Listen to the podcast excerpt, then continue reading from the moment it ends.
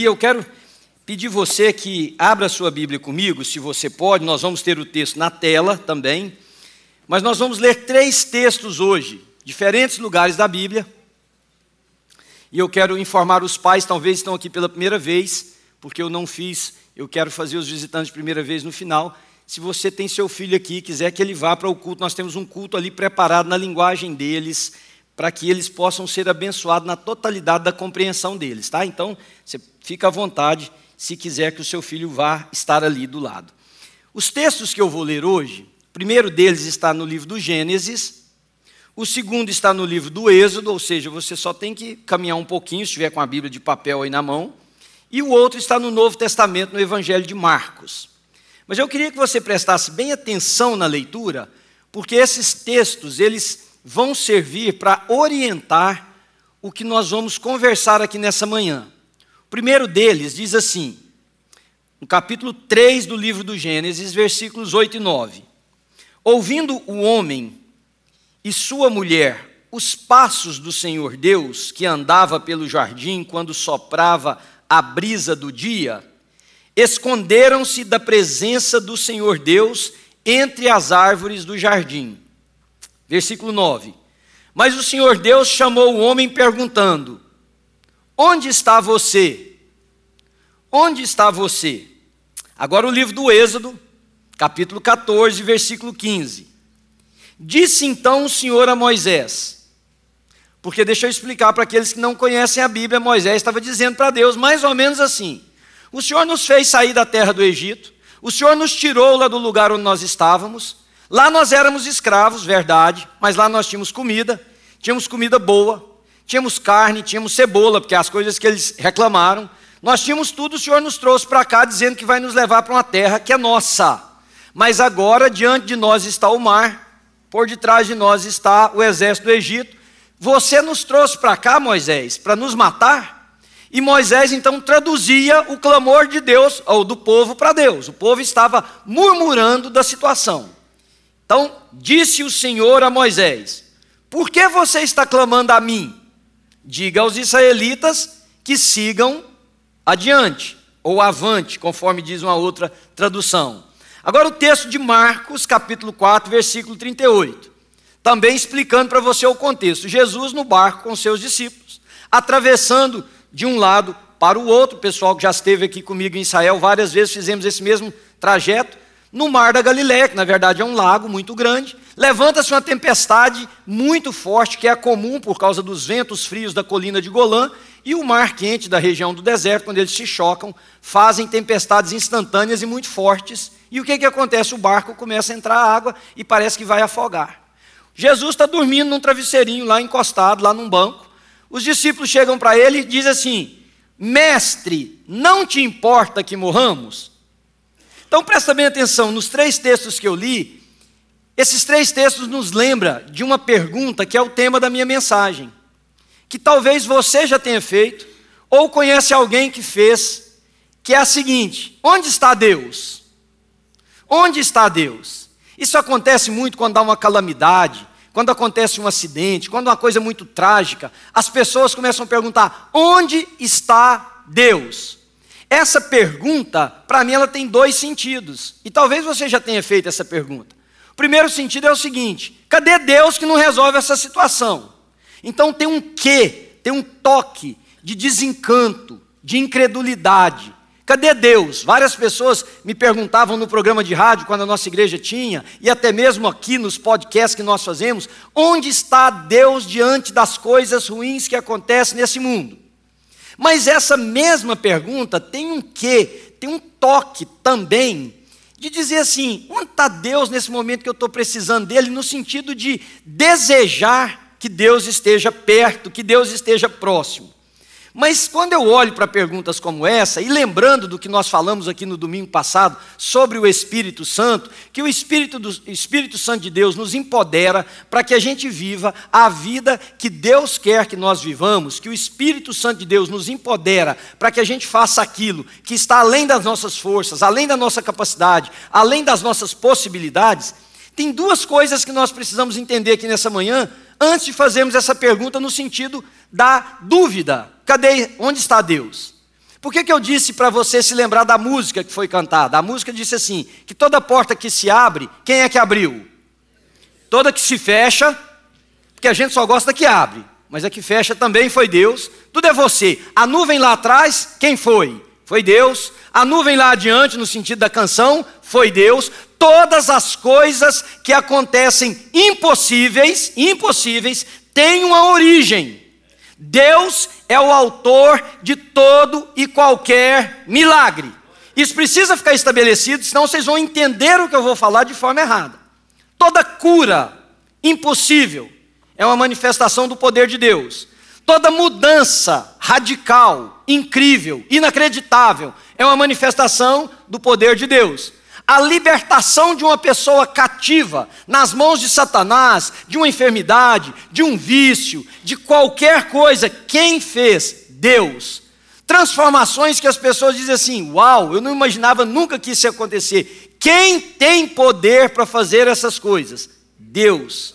Situações impossíveis, Deus faz milagres. Então você pode me ajudar agora, olhar para alguém e falar assim: meu bem, se for alguém, né, sua mulher, seu marido, se for um amigo, fala, meu, my friend, meu amigo, Deus faz milagres. Essa situação sua, Deus pode transformar. Deus pode transformar, Deus faz milagres. Irmãos, e faz aquilo que nós não imaginamos, aquilo que nós dizemos que está perdido, vem Deus e muda a história, porque Ele é o Senhor. Ele faz brotar amor no coração daquele que diz, não te amo mais. Ele faz vir perdão na vida daquele que diz, eu te odeio. Ele une pessoas que estavam separadas. Ele faz da inimizade amizade, porque ele é capaz de fazer todas essas coisas. Mas, com tudo isso, Deus tem uma mania. Ele tem uma mania de fazer isso através da vida de pessoas. Veja, texto que Paulo escreve à igreja em Éfeso, ele diz assim: aquele que é capaz de fazer infinitamente mais do que tudo o que pedimos ou pensamos. Então, deixa eu te dar uma, uma, um ensinamento aqui nessa manhã. A vida é medida a partir da nossa força. A vida sempre é medida a partir de nós mesmos. E é por isso que nós somos doentes. Porque tem situações que eu não consigo, tem pessoas que eu não consigo, tem amizades que eu não consigo reatar, tem perdão que eu não consigo liberar e ou aceitar, tem amor que eu não consigo reverter, tem famílias que eu não consigo colocar juntas, e quando eu meço a vida, a partir das minhas possibilidades, eu encontro as minhas debilidades, as minhas deficiências, e o que isso gera em mim, nesse senso de inadequação com a vida, é uma tremenda ansiedade porque a ansiedade, eu falo isso com cuidado diante dos psicólogos que nós temos aqui, para não ser simplista, nada mais é do que a falta de controle pela vida. Pela falta de você ter na mão a certeza do que será amanhã. Quando você não sabe qual o resultado pode ser dessa situação, você começa a considerar as possíveis possibilidades, as possíveis, os possíveis outcomes, resultados disso, e você então fica ansioso para saber qual daquilo é que vai acontecer. Esse é o problema nosso com a vida. Mas o texto diz que Deus é capaz de fazer infinitamente mais do que tudo que nós pedimos ou pensamos. Ok? Então você, eu posso ocupar esse púlpito, eu não preciso usar jargão de pastor, de igreja, eu não estou sendo é, é, irresponsável de dizer para você que não importa qual seja a situação, a enfermidade, o problema, a preocupação, Deus tem poder para fazer, porque o poder dele é infinito. Infinito. Mas olha o que, que ele diz que mais no finalzinho. De acordo com o seu poder que atua. Poder que atua em quem, gente? Em nós, então guarda isso aí. Agora, lá na primeira epístola de Pedro, no capítulo 5, é, versículo 7, a Bíblia diz assim: lancem sobre ele toda a sua ansiedade, essa que eu acabei de dizer com a vida, por quê? Porque ele tem cuidado de nós, porque ele tem poder para isso. Então, nessa manhã, o que, que eu queria te ensinar? Esse é o cerne da minha mensagem. A nossa pergunta não é onde está Deus. Deus está no mesmo lugar, queridos, onde Ele sempre esteve. Deus não muda, nele não há variação, não tem sombra de mudanças.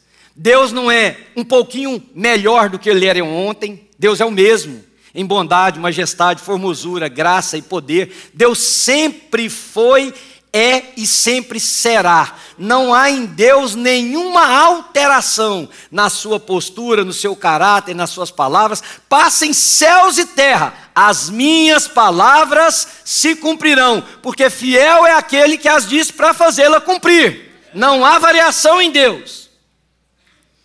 Mas o que que acontece? É que Deus tem a mania de escolher a gente para manifestar o seu poder na terra. Então veja, todo milagre é realizado por quem? Por Deus. Mas Deus escolhe realizar muitos desses milagres com a nossa participação. Você me entendeu? Deixa eu te dizer uma coisa. Leia a Bíblia nessa perspectiva aqui, ó, que eu vou te falar. Pega lá no Gênesis uma caneta de qualquer cor que você quiser, duas cores diferentes para você highlight, e vai marcando os milagres, todos, do Gênesis até o Apocalipse. De uma cor, os milagres que Deus fez sozinho. De outra cor, os milagres que Deus fez através de alguém. Olha, eu vou me atrever a dizer para você que 90% dos milagres que você vai marcar, Deus fez. Não, não foi sozinho. É o contrário. Deus fez através de alguém. Deus fez usando alguém. Deus fez através de uma pessoa. Ele é infinitamente poderoso? Sim. Ele é infinitamente capaz? Sim. Mas por que? E só no céu nós vamos descobrir. Deus escolheu se manifestar na terra através de pessoas como eu e você. Aí você quer saber o porquê? Um dia, se você chegar no céu, você pergunta para ele. Mas ele escolheu, ele decidiu usar o seu poder. Veja comigo, queridos. Se Deus ia matar Golias com uma pedrinha do rio, ele não podia ter mandado um raio na cabeça daquele homem? Ele é Deus, hein? Está tudo sol, não tem chuva, não interessa, Deus não precisa. Vem um raio aí mata o Golias. Tá. Mas ele preferiu usar uma pedrinha na mão de um rapaz para poder matar o mesmo Golias. Se Deus ia destruir o templo para matar os filisteus que estavam todos lá dentro, os príncipes dos filisteus, Deus podia ter feito vir um terremoto, derrubava o templo, matava todo mundo, acabou com essa história. Aí Deus chama Sansão para segurar nas colunas para clamar a Ele, me dá força mais uma vez só, Senhor, só mais uma vez, e ele derruba as colunas do templo e mata. Se Deus ia libertar o povo do Egito de qualquer maneira, porque o poder é dele, ele pode fazer, ele podia ter feito alguma coisa no seu poder, na sua majestade, Faraó se renderia, o povo sairia do Egito. Não! Ele falou para Moisés: vai lá, Fala para esse líder deixar sair o meu povo para me prestar culto. Eu vou mandar essa praga, eu vou mandar aquela outra. Se Deus ia derrubar as muralhas de Jericó de qualquer maneira para o povo passar, para que que ele foi pedir para o seu servo Josué dar volta na cidade tantas vezes e no último dia de tantas vezes e tocar trombeta e fazer os negócios para as muralhas cair? Ele podia fazer, sei lá, vinha um vento tão forte que fosse capaz de arrancar aquelas muralhas do lugar, porque ele tem poder para isso. Amém? Se Deus ia abrir o Rio Jordão, por que, que Deus não fez uma seca instantânea? Ele não precisa de um período não chuvoso. Deus pode falar, seca, mar, e o mar secar. Por que, que Deus, ao invés de fazer isso, Fala para o rapaz lá, ó, vem com o povo, põe os sacerdotes na frente aí, Josué, organiza esse povo, manda eles marcharem. Quando a planta do pé do sacerdote tocar a água, as águas vão se fender do lado de cima e do lado de baixo, e vocês passarão a pé seco. Por quê? Porque Deus tem uma mania de fazer milagres na terra através dos seus filhos. Irmão, você vai encontrar mais de 90% dos milagres que Deus fez, usando uma pessoa para fazer enquanto ele poderia porque Ele pode, porque Ele tinha todo o poder, porque Deus não precisa de mim, porque Deus não precisa de você, porque nós não temos nada para impressionar o Criador dos céus e da terra, mas Ele escolheu fazer essas coisas na terra através de mim e de você. E Deus continua, Ele segue com a mesma mania de querer realizar na terra aquilo que Ele poderia fazer sem ninguém, mas chamando a mim e a você para sermos participantes disso. Ele escolheu fazer isso em mim. Então, eu quero dizer para você que isso aqui nos leva a pensar a seguinte afirmação: talvez nós não estamos vendo mais milagres aqui no nosso meio, como igreja, como comunidade da fé, mas eu poderia dizer na sua família, no seu círculo de relacionamentos, no seu trabalho, nos lugares que você vai, não importa. Talvez. Nós não estamos vendo mais milagres, porque o problema não é onde está Deus. O problema é onde está você. Vocês entenderam? Não é assim onde está Deus, por que não está tendo milagre? Às vezes a pergunta tem que ser outra. Manuel, não está tendo um milagre na sua casa? Ao invés de você ficar gritando onde é que eu estou, pergunta para você onde é que você está. Não está tendo um milagre na cidade? Ao invés de você perguntar onde é que está Deus que não vê isso aqui que está acontecendo, talvez você tenha que perguntar onde é que você está. Porque a primeira pergunta na Bíblia, queridos, não foi onde é que está Deus. Primeira pergunta na Bíblia não foi onde está Deus. A primeira pergunta na Bíblia foi onde está o homem. Deus, vou voltar no texto do Gênesis, Deus vinha todos os dias, presta atenção aqui em mim, Deus vinha todos os dias andar com a, seu, a sua criatura. Deus tinha comunhão com seu filho e com a sua filha. Deus estava no jardim entre eles. De repente, num determinado momento, a serpente, a, serpente, a mais, mais sagaz dos animais, seduz Eva, faz aquela coisa lá que vocês conhecem, pecam. Naquele dia, na virada do dia, o Senhor vem. Cadê o homem e a mulher? estão escondidos. A pergunta de Deus é: onde está você? Não é onde está Deus. Onde está você diante dessa situação difícil que os seus filhos encontram, enfrentam? Onde está você? Não é onde está Deus, não. Você acha que Deus não ama esse menino? Você acha que Deus não ama esse rapazinho, essa mocinha que você um dia consagrou a Ele? Você acha que, como pai, Deus não ama essa criança? Não ama seu filho? Eu digo para pais todos os dias. A gente, e eu sou apaixonado com os meus filhos. Eu seria capaz de morrer por eles como vocês. Mas isso não é nada diante do que Deus ama os meus e os seus filhos, queridos. Nosso amor é isso aqui. Então, a pergunta não é onde está Deus na vida do meu filho, é onde está você na vida do seu filho. Onde está você para cheio do Espírito ser o realizador dos milagres na vida do seu filho? da sua filha. Onde está você? Diante de uma sociedade que caminha para caminhos cada vez mais estranhos, a gente pergunta onde é que está Deus. Não, sabe o que Deus está perguntando? Onde é que estão vocês? Porque essa sociedade está cheia. Veja, irmãos, hoje aqui, ó, pela manhã, nosso culto por ser verão está bem vazio, mas aqui nós vamos ter hoje mais de 700 pessoas, 800 pessoas nesses dois cultos. Nós estamos povoando algum lugar. Então, diante da calamidade social, a minha pergunta não é onde é que está Deus, é onde é que estou eu, você, que Deus nos habilitou, nos capacitou, nos encheu com o seu Santo Espírito, para que esse mundo veja milagres. Onde é que está você? Onde é que você está diante do pecado de um irmão de uma irmã? Eu te digo onde é que você está. Você está nos, ca nos cafés falando mal dele ou dela. Você está nas reuniões de família, metendo pau, a língua.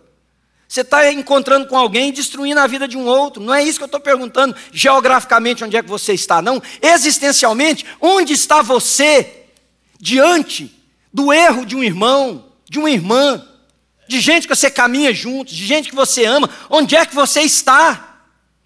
Diante de uma juventude que está assim, irmãos, os jovens pessoal fala para mim, pastor, esses jovens está difícil demais. É, gente, eu também fui difícil, você não foi difícil, não? Eu já falei aqui, na minha geração, eu vou fazer 58 anos agora, se Deus permitir, né, daqui uns dias. Na minha geração, eu acho que nós só ficamos vivos porque os anjos trabalhavam overtime. Só. Pensa um pouquinho, gente, o que, que nós fazíamos? Aquele era para ter morrido dez vezes. Dez vezes era para a gente ter morrido, não era não? Hoje, os meninos estão cercados de segurança, de tudo, mas essa coisa de romper, de ser levado, de ser de, isso é próprio dali daquela fase da vida. A gente tem que estar próximo, a gente tem que ajudar. Mas uma coisa eu percebo na vida dos que eu converso. Esses meninos estão como se as luzes estivessem todas apagadas. Tateando assim, eles querem encontrar o caminho, eles só não sabem como. Eles só não sabem onde. Eles só não sabem onde é que está a porta. Cadê eu? Onde estou eu? Onde está você? Para pegar a mão do menino desse e dizer assim: é por aqui, filho, vem cá, ó, o caminho é esse. E não é só o meu filho biológico e o seu filho biológico. Esse é o problema. Por, presta atenção no que eu vou te ensinar. Por que, que Adão e Eva se esconderam? Por causa do pecado.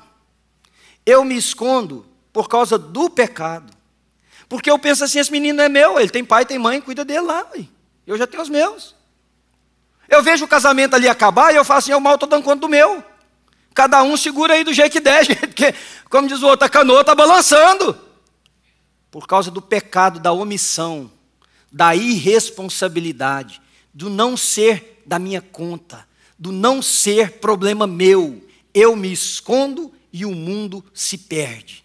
Eu me escondo e a família acaba. Eu me escondo e os jovens se destroem. Eu me escondo e o pecado cresce. Não é porque onde Deus não está vendo nada disso e Ele está, não. É porque eu me escondi.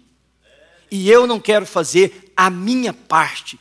Meus irmãos queridos, se Deus quisesse que você fosse salvo para ir para o céu, Deus tinha te convertido e te matado. Era duas coisas ao mesmo tempo. Converteu, morreu. Converteu, morreu. Leva! Ué, não é para ir para o céu? Então converte você e mata você logo. Ué. E já te leva. Você já parou, você é inteligente. Por que, que entre a sua conversão e a sua morte tem um período grande? Para que Deus te largou aqui? Para que nós sejamos anunciadores daquele que nos chamou de um mundo de trevas para a sua maravilhosa luz. Deus precisa dos seus filhos na terra. Nós é que estamos doidos para ir para o céu. Deus quer que a gente fique aqui. Para quê? Para que o céu desça à terra. Para que ele seja visto aqui.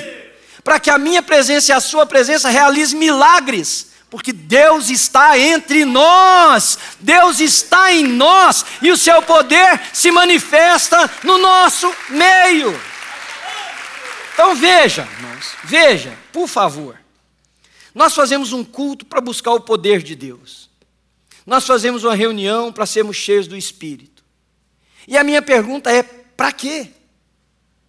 Nós fazemos uma reunião para sermos cheios do Espírito, mas nós estamos orando para Deus cuidar daquele. Eu não posso apontar, porque senão qualquer um lado vai pensar que é ele, né? Para aquele irmão ali.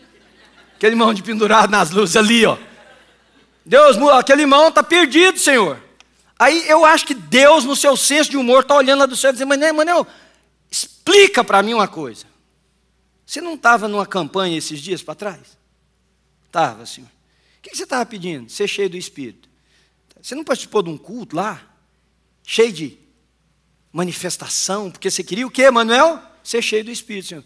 Então eu acho que Deus olha para mim e fala assim: tá, então agora você explica para mim, por favor. Para que, que você quer? Para que, que você quer ser cheio do Espírito, Manuel? Você quer ser cheio do Espírito para quê, Manuel? Me explica. Eu tenho essa impressão de que Deus faz isso o tempo todo quando você pergunta para Ele onde é que você está. Porque não faz sentido, queridos. Ou nós não entendemos nada, ou Deus cometeu um equívoco. Como o segundo não é verdade, o problema é que eu e você não entendemos nada. Se eu oro para ser cheio do Espírito, presta atenção, é para que essa coisa se desemboque em alguém. É para que, sendo cheio do Espírito, eu tenha, por exemplo, capacidade de sentar e resolver problemas de forma justa, bíblica. Eu pedi para ser cheio do Espírito, o pau está quebrando aqui. Aí eu entro também chutando tudo, quebrando, acabando com tudo. E o crente, como é muito doido, ainda fala assim: não, desci da cruz. Que desceu? Você nunca teve lá? Passei, sei lá, do, do óleo para não sei o quê, umas conversas besta que tem por aí. Não, meu irmão, você pediu para ser cheio do Espírito, para na hora que o trem estiver desabando nessa casa, você entre lá com sobriedade. Você entre lá com a postura espiritual. Não é entre, entrar orando, repreendendo, levantando a mão, enfesando mais os outros ainda não. Já viu briga de marido e mulher? Parênteses, né? Porque trabalho pastoral envolve botar água benta em briga direto. Aí o, o pau está quebrando, a mulher vira para o marido e fala assim: está repreendido em nome de Jesus. Ou o cara quase vai na lua e volta, né? Não? E eu do lado de cá, quase que eu faço assim: oh, perde um pouquinho da paciência, dá nela uns TDF. Pode nem sonhar de falar estranho aí ao vivo, né? Mas, gente do céu, não é isso, não é essa loucura, não. Já viu briga de crente, um começa a cantar hino evangelho no meio da briga? Aí o outro fica mais doido ainda, uai, mas. O que, que é isso? Enlouqueceu todo mundo nessa casa, a gente resolve uma briga cantando um hino evangélico? Não, só senta aí, vamos conversar. Traz paz para esse ambiente. Alguém aprende a pedir perdão. Sabe qual que é a minha maior dificuldade? Foi durante, é até hoje, mas durante muito tempo isso era absurdamente alto. Aconselhar casal, porque todos dois eram bom demais. Tinha casal que eu falava assim, gente, vamos fazer o seguinte, vamos ficar aqui esperando até alguém pecar. Porque a hora que alguém pecar nesse meio aqui, nós temos alguma coisa para fazer. Porque você é perfeita, dona, e ele é perfeito, o que, é que eu estou fazendo aqui? Aliás, eu não entendo nem o porquê dessa briga. Porque gente tão perfeita. Vamos ficar aqui esperando alguém pecar. E aí, a hora que alguém pecar, não é possível, vai ter que haver arrependimento, reconhecimento, confissão de pecados e mudança. E é isso que está acontecendo com a igreja. Nós estamos pedindo o poder do Espírito, parece que para encher a barriga. Parece que para. Eu não sei para quê, porque se não te dá habilidade de perdoar quem te ofendeu, se não te dá habilidade de olhar para esse marido e essa mulher sua e dizer, vamos tentar organizar essa casa. Se não te dá habilidade de amar seus filhos, independente do que eles estejam fazendo. Se não te dá habilidade de cuidar da sua igreja. Se não te responsabiliza por alguém que precisa, me diz, por favor, o que, que você quer com esse espírito? É um, é um, é um bibelô? Um negocinho de pendurado para você mostrar para os outros? É um, um colarzinho que você pendurou aí? É isso? Não faz o menor sentido, queridos. Então, quando, veja, Moisés estava lá reclamando para Deus, do povo. Porque Moisés não estava simplesmente falando assim, Senhor, olha lá, o povo, ó. Não. Moisés encarnou o espírito do povo. Com pouco ele, ele ficou igual. Porque tem uma coisa que a reclamação, a murmuração, a falta de visão faz: ela contagia. Você fica perto de alguém que é desse jeito, logo você também estará. Moisés já não falou, Senhor, o povo ali está reclamando, mas não. Ó.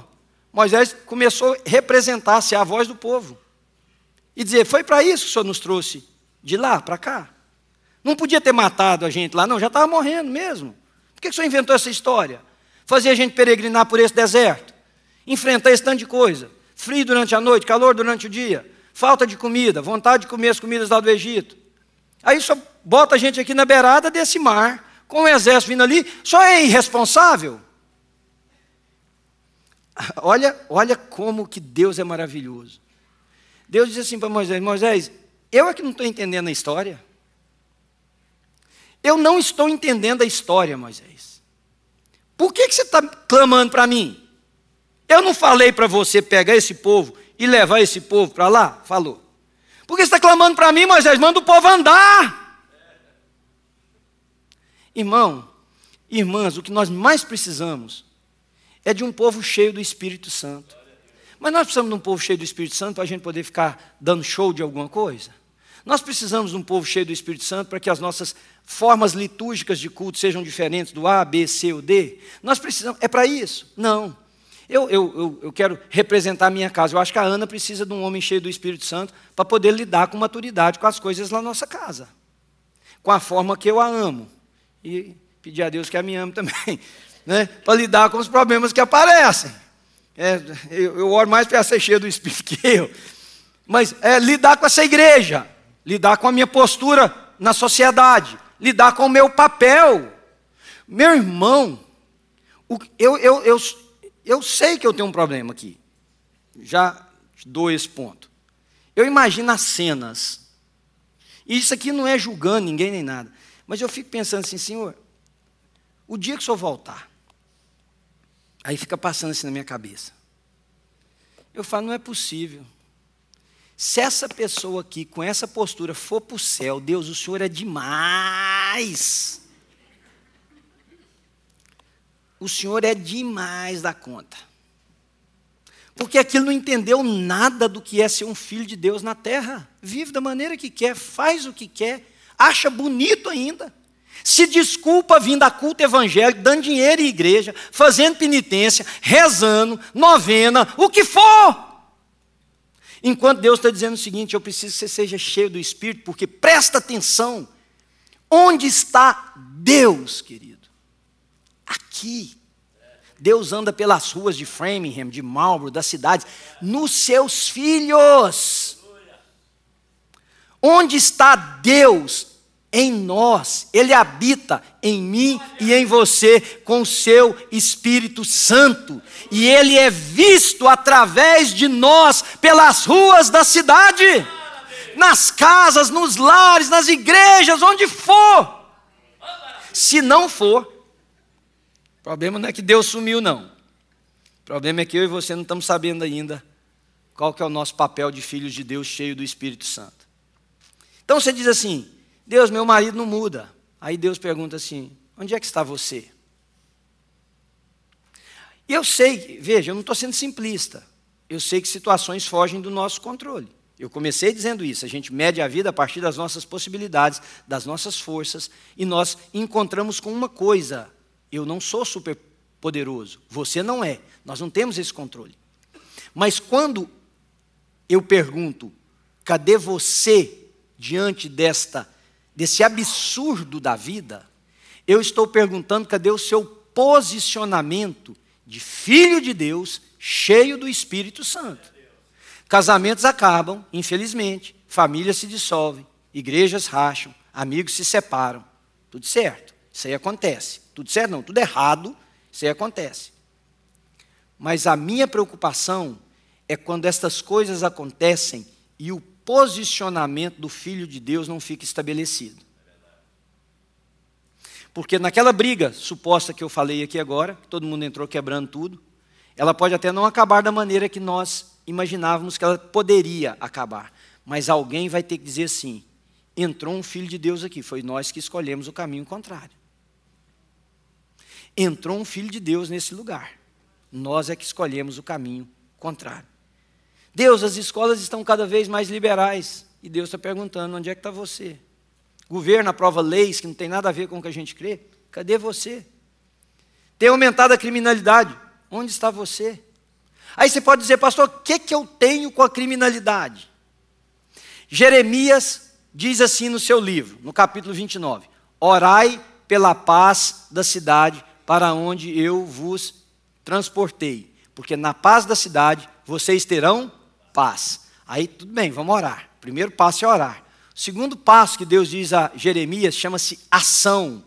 Ele diz assim: construam casas, plantem uvas, bebam do fruto da uva, louvado seja Deus.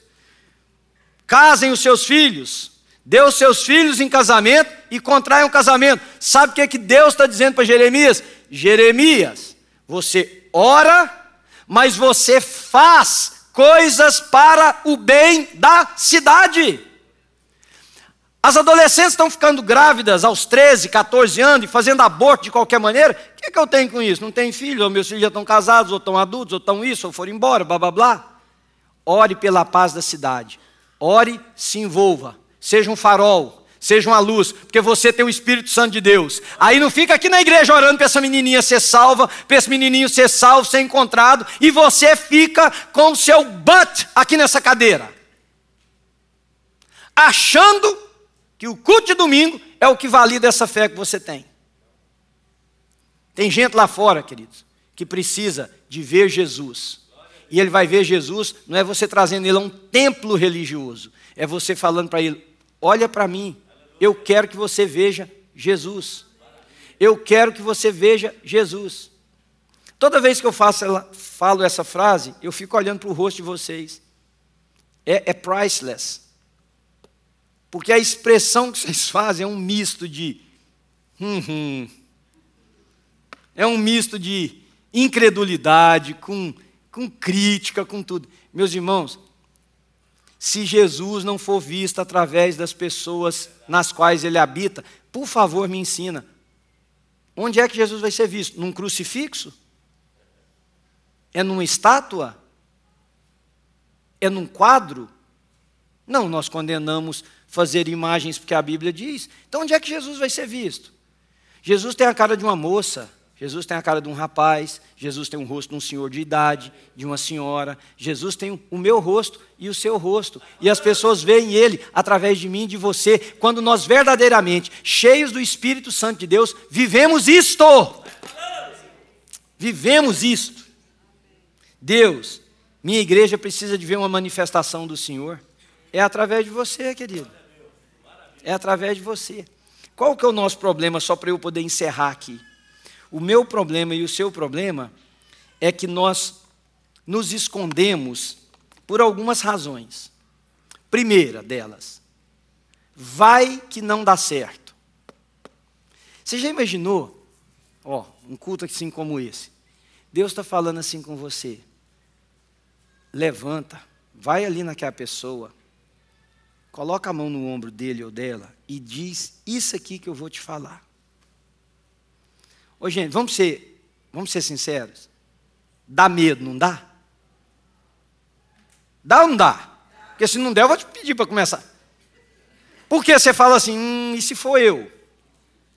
E no meu caso, sou pastor, eu fico pensando assim, eu sei tanta coisa, Senhor, da vida dessa pessoa, e ela também sabe que eu sei, então ela vai achar que eu estou mandando recado. Tem mil coisas que passam pela nossa cabeça, verdade?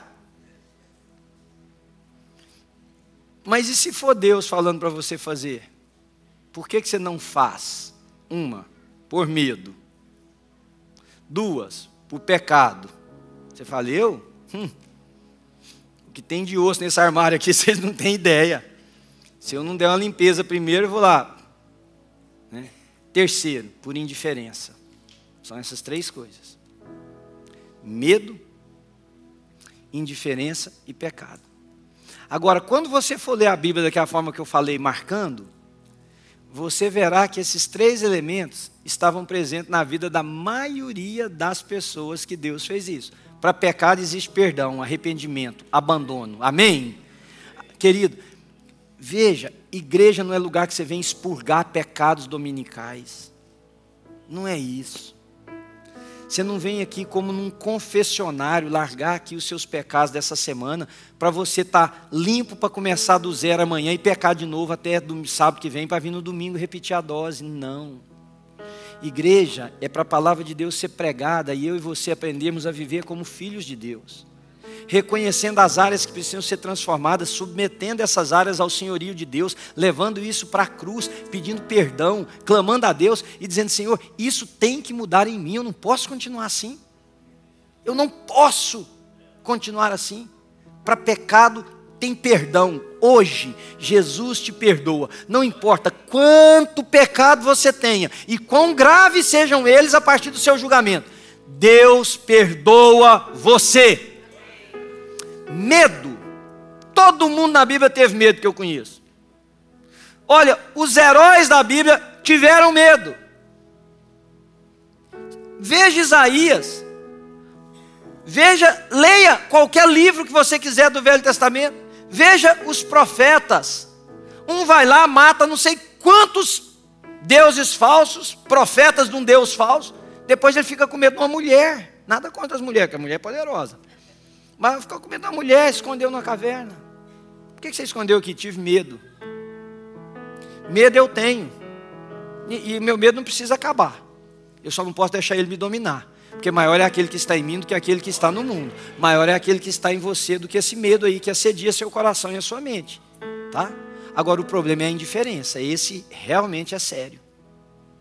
Porque alguém botou na sua cabeça que ser cheio do Espírito é para você vir na igreja no domingo, dar dinheiro, servir no ministério e pronto.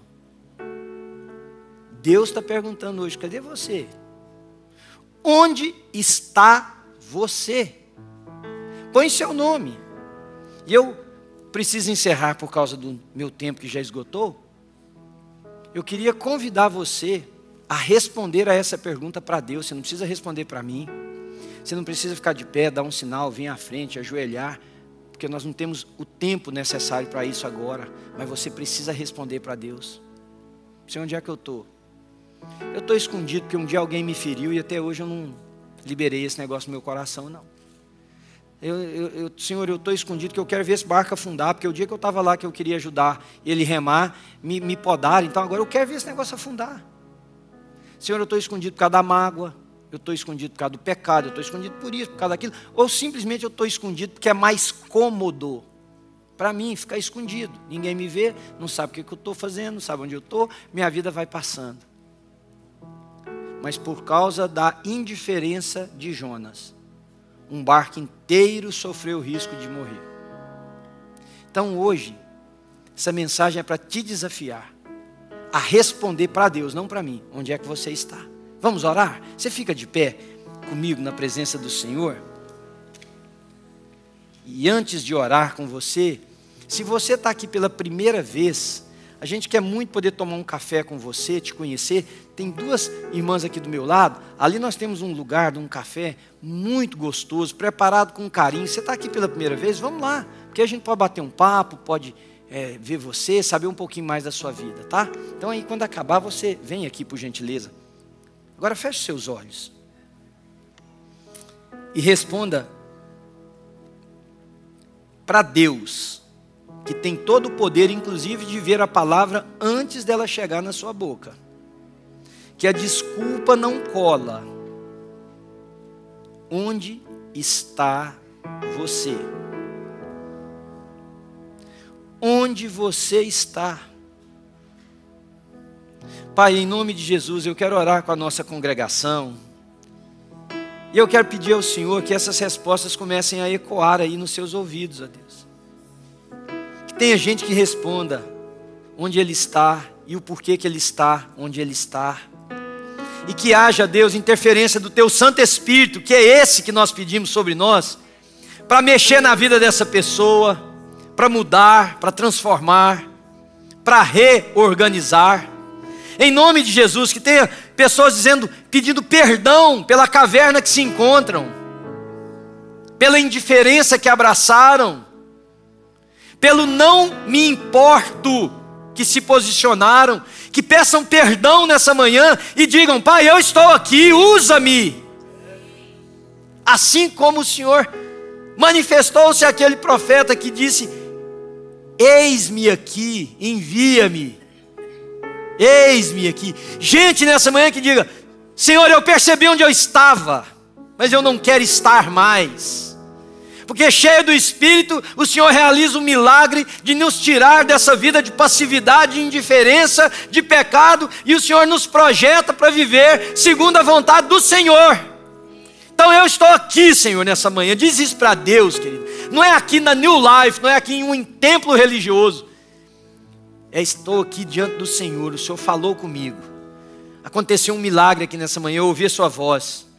E o Senhor me perguntou onde é que eu estou. Eu quero dizer para o Senhor, porque o Senhor sabe, ó Deus.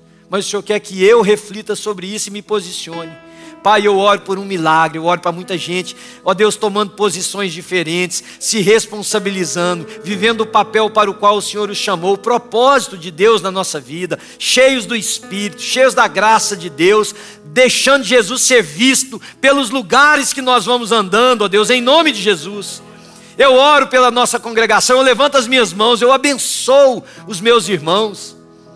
Irmão querido, irmã, que o Senhor te abençoe e te guarde. Que o Senhor levante o seu rosto sobre nós e tenha misericórdia de nós. Que o Senhor sobre nós levante a sua face e nos dê a paz. E a paz de Cristo, que excede todo entendimento, guarde mentes e corações nele, até o dia em que nós estaremos com o Senhor na eternidade. Amém, queridos. Amém. Deus te abençoe.